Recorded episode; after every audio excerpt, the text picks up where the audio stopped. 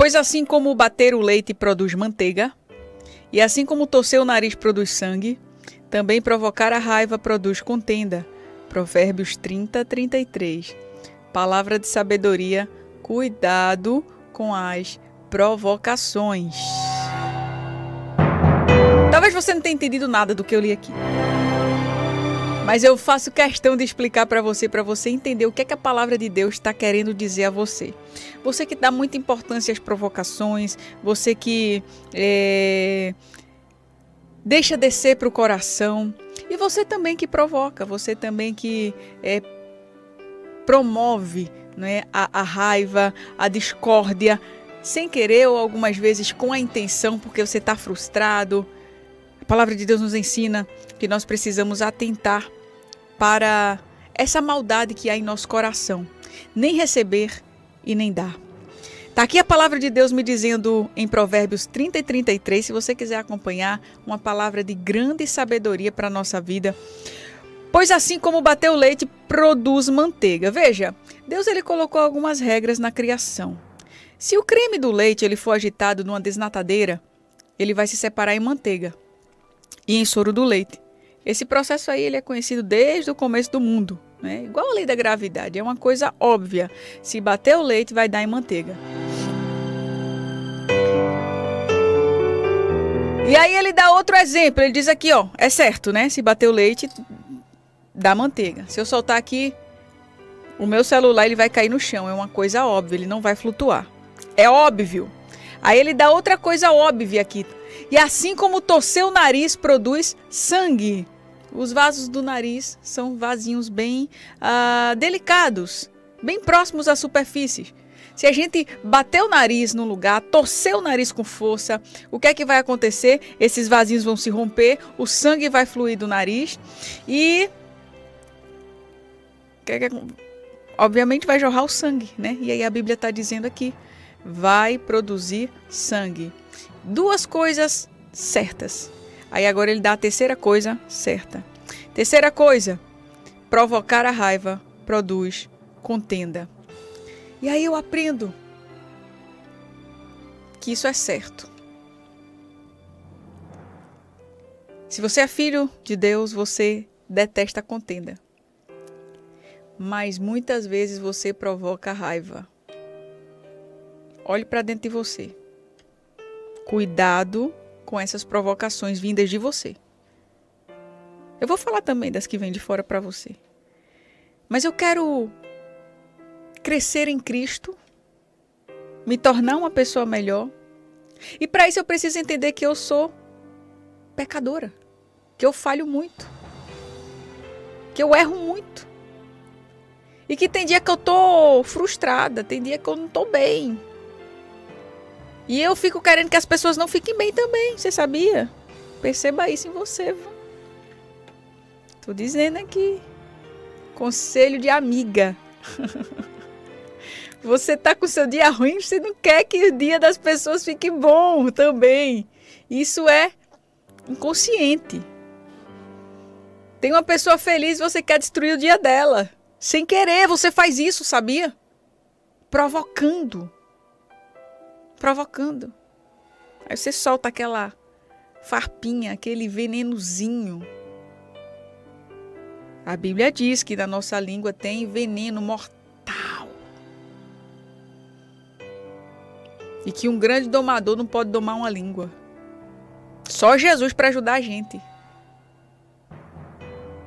Então preste atenção aqui ao que diz essa palavra.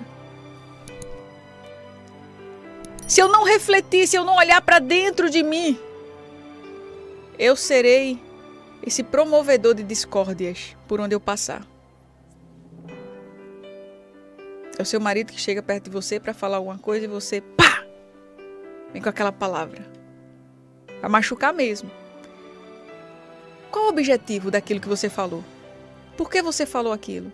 Você teve cuidado no falar? É o seu patrão que chega para você para te pedir uma coisa, você tá mal e você vai lá e promove a contenda, provocando a raiva. Você acaba com o dia da outra pessoa porque você tá com o seu acabado. Assim como bater o leite produz manteiga e assim como torcer o nariz produz sangue, você vai produzir a contenda.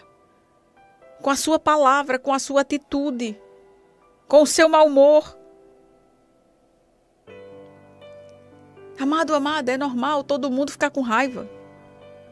Mas os homens sábios, eles controlam a raiva. E ele nem ofende e ele também não se deixa ser ofendido.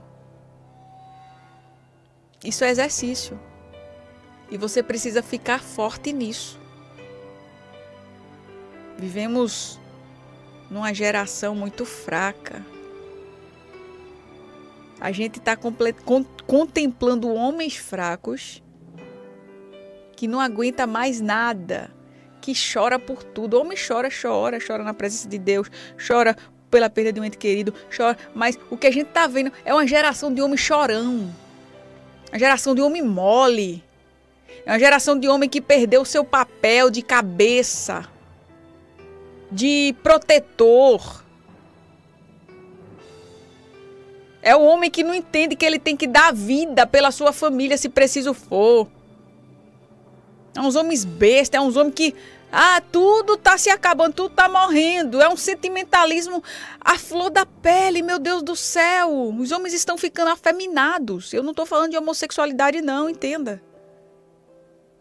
Os homens estão ficando femininos, estão perdendo a sua essência de homem, de macho, de, de guarda, de, de, de proteção causa de uma palavra, fica morrendo. E eu estou falando dos homens porque é um exemplo de, de, de, de estrutura, não é? De, é, de, de, guerreiro. Como a nossa ministra Damares fala, né? ela que convive muito com as tribos indígenas, ela diz o menino desde pequenininho, a gente já vê nele um instinto guerreiro. E as meninas aquele instinto de cuidar da casa, de prover, de fazer a comida. Mas no completo, numa totalidade, é isso que a gente está vendo uma geração mimimi, onde tudo dói, onde tudo machuca. Ah, não pode falar assim, tem que falar assim. Aí fica com medo de falar, porque vai machucar. Meu irmão, olha, eu cresci sendo chamado de baleia. Isso nunca me matou. Eu era gorda. Isso nunca me matou. Eu, para quem não sabe, eu fiz cirurgia bariátrica. Ô, oh, baleia, eu... beleza. Claro que eu não gostava, mas eu nem ligava. Eu não deixava aquilo doer, meu coração, ai, ficar morrendo. Claro que tem pessoas mais sensíveis, a gente não pode generalizar. Mas a, o que eu estou querendo dizer aqui é que está se existindo, uh, hoje se existe um, um, plano para, para fazer com que as pessoas elas sejam completamente sensíveis a tudo que se vê, tudo que se fala. Hoje há um estímulo para isso, você está entendendo? Não pode falar isso, não pode falar assim, não pode falar assado.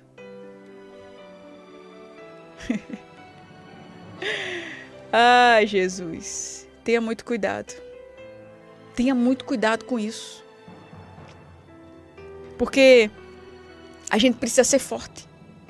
Ser forte para suportar todas essas adversidades tudo que é falado, tudo que é feito. E precisa ser forte também para não atingir o próximo. Ter esse cuidado. Veja, Provérbios 19, 11. A sabedoria do homem lhe dá paciência. E a sua glória é o quê? Ignorar as ofensas. Você está entendendo? O homem sabe, ele é paciente e ele ignora as ofensas. Ele está nem aí. Ele não se deixa ser conduzido, ser levado por isso. Você lembra de Ana? Ana e Penina? Ana que queria ter filhos e Penina que tinha um tanto de filho. O que é que Penina fazia? O tempo todo ficava irritando Ana, promovendo contenda, falando tanto de coisa.